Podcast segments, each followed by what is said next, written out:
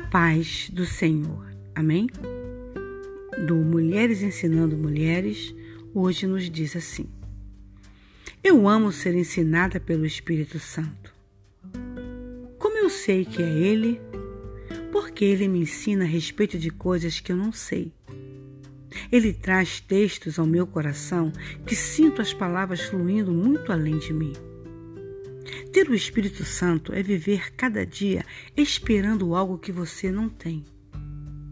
Porque você sabe que ele habita dentro de você e quando você se cala, ele fala.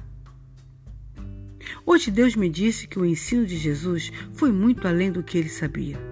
Ele ensinava com a sua vida. Comecei a pensar quem ele foi aqui na Terra. Ele não foi um grande escritor. Também não foi um médico ou um advogado renomado e também não usava o mundo virtual. Ele foi um carpinteiro.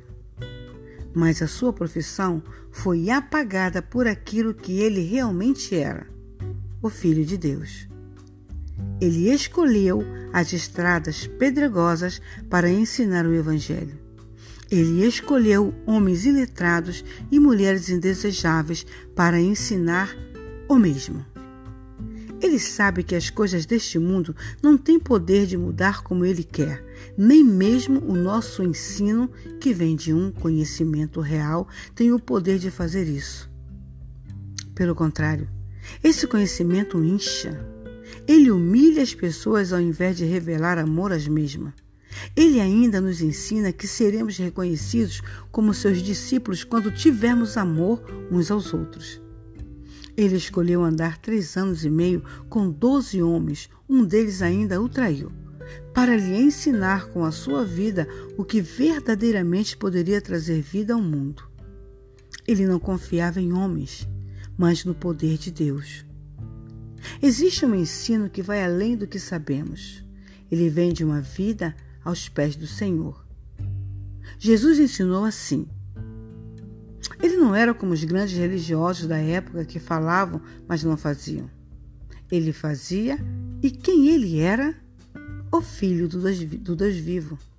O verdadeiro poder de ensinar não está firmado apenas no que você sabe, mas quando você sabe quem você é e anda ensinando sobre isso com a sua vida.